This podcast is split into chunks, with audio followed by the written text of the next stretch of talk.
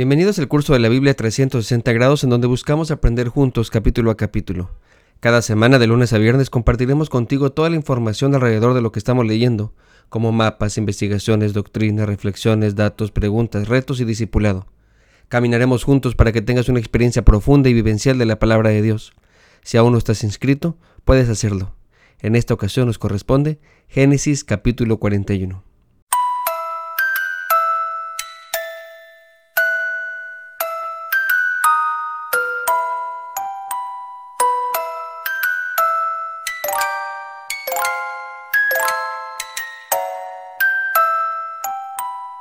Este capítulo comienza diciéndonos que han pasado dos años. Esta información es relevante porque nos ayuda a comprender que José tuvo que ser muy paciente. Y en este mismo capítulo, más adelante, se nos informa que José tiene 30 años de edad cuando conoce a Faraón. Esto quiere decir que han pasado aproximadamente 13 años desde que fue vendido. Ustedes y yo solo le damos vuelta a la página a nuestra Biblia, pero lo que está viviendo José no sucede en un abrir y cerrar de ojos. Esperar en Dios en ocasiones no es un asunto de horas, días, semanas o meses, sino de años.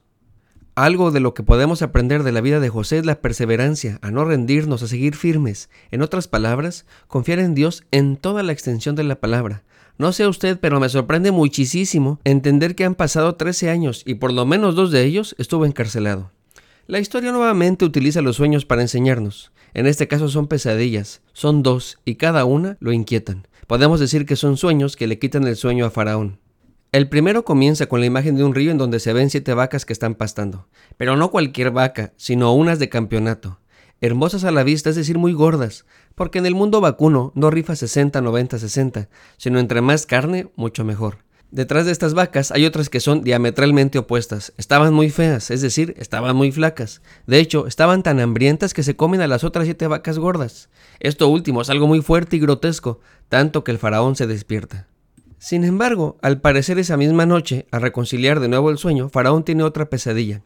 Esta vez soñó con siete espigas muy hermosas, llenas y gruesas, las cuales crecían de una misma caña. Después crecen otras siete espigas, pero estas flacas y muy secas debido al sol y estas últimas se devoran a las siete espigas gordas. Al siguiente día el faraón está muy inquieto con estos dos sueños, así que manda llamar a sus sabios para que le ayuden a interpretar el significado de estos mismos. Sin embargo, ninguno pudo ayudarlo.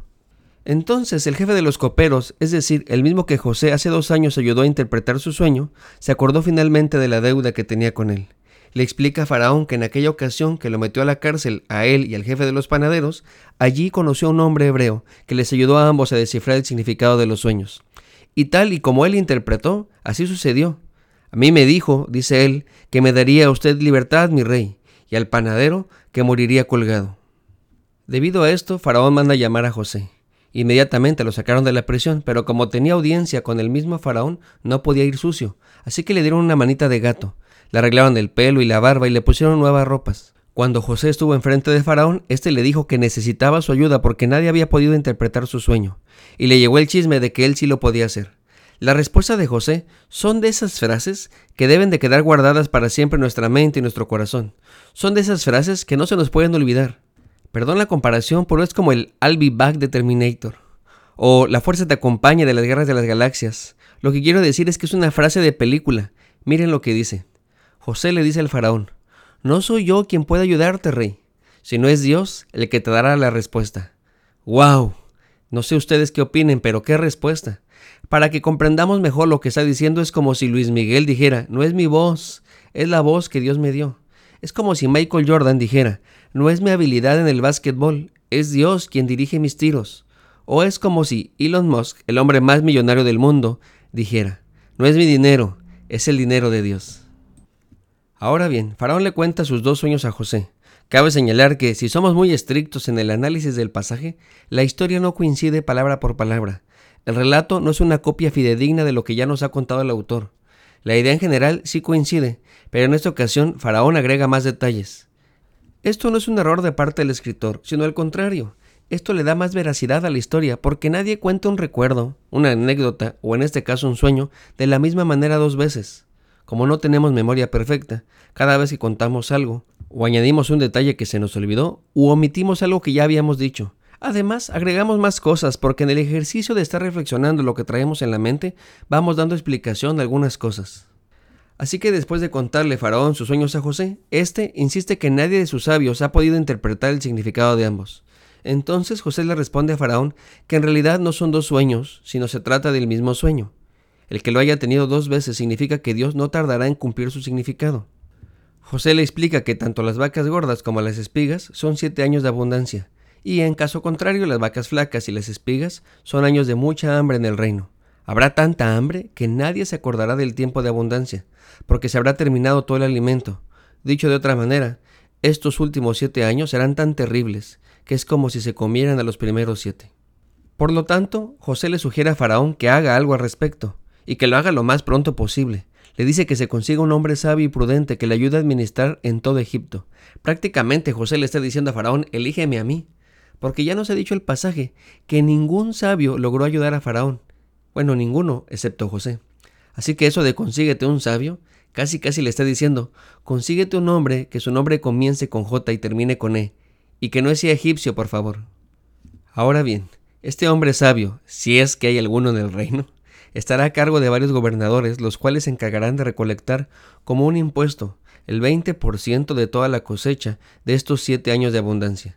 Todo esto se debe juntar para que cuando lleguen los siete años de hambruna no afecte a la población. Si se almacena todo, de esta manera sistemática, lograrán salir avante de la crisis alimentaria que está por sobrevenir. Al escuchar el consejo y la interpretación de José, tanto Faraón como sus sirvientes estuvieron de acuerdo con él. Así que Faraón le pregunta a ellos, ¿encontraremos otro hombre como este, en quien esté el Espíritu de Dios? Para Faraón era muy evidente que Dios estaba con José. Notemos eso, porque no solamente era Faraón, también cuando estuvo con Potifar, y también dentro de la cárcel, para la mayoría era muy notorio que Dios estaba con José. Así deberíamos vivir todos los cristianos, que se nos note que Dios está con nosotros, en nuestra familia, amigos, vecinos, compañeros del trabajo, a donde quiera que estemos, la gente debería notar que Dios está con nosotros. Y no me refiero a que interpretemos sueños, porque José no le interpretó sueños a Potifar, ni al jefe de la cárcel, así que no se trata de eso. Se trata de que nuestro estilo de vida se note de que somos discípulos de Jesús. Después de esto, Faraón pone a José como administrador de todo Egipto. El rey se quita su anillo y se lo da a José, como muestra de la nueva posición y autoridad que le está otorgando. También le da un collar de oro, nuevas vestimentas, un nuevo nombre, ya no se llamará José, sino Sabnat Panea. Hasta le da una esposa, la cual es hija de un sacerdote de la ciudad del sol, es decir, Heliópolis. Para que se den una idea más o menos del cambio, pasó igual que con Betty la Fea. Tuvo una transformación completa, un cambio total de imagen. José ya no parecía un hebreo, sino un egipcio. Faraón lo hace subir a su Homer último modelo y asomado desde el quemacoco se lo presenta al pueblo y les pide a todos que doblen sus rodillas.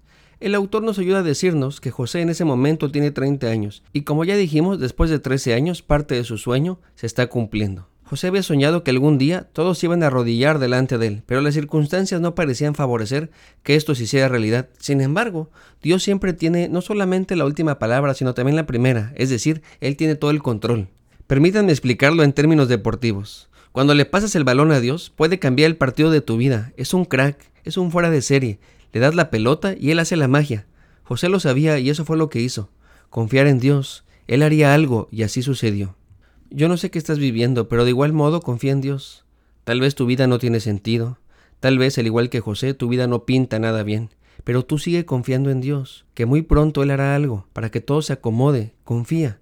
Lo que tenemos que hacer tú y yo es seguir pasándole el balón, confiar en nuestro capitán. Sin lugar a duda, Él hará su magia.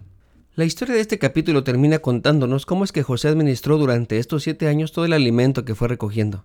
También nos dice que tuvo dos hijos. El primero lo llamó Manasés, que significa el que hace olvidar, y el segundo Efraín, que significa fructífero. Al terminar los años de abundancia, comenzaron los años de escasez. Entonces las regiones de aquellos lugares comenzaron a entrar en una crisis alimentaria, por lo que fueron a pedirle alimento a Egipto, por lo que entonces José abrió los graneros donde había almacenado durante los años de abundancia y les vendió el alimento que necesitaban. Como hemos podido notar, es una historia fantástica, de las cuales hay muchas enseñanzas, pero en esta ocasión lo que quiero que nos preguntemos es lo siguiente. ¿Somos buenos administradores de lo que Dios nos da?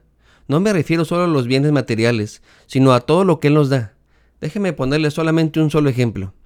¿Administramos bien nuestro tiempo? Es decir, ¿aprovechamos bien el día? Es necesario aprender a administrar bien las bendiciones que Dios nos da. Soy el pastor Alex Cunillé. Dios te bendiga y que tengas un lindo día. Si Dios nos da permiso, nos vemos en el siguiente capítulo.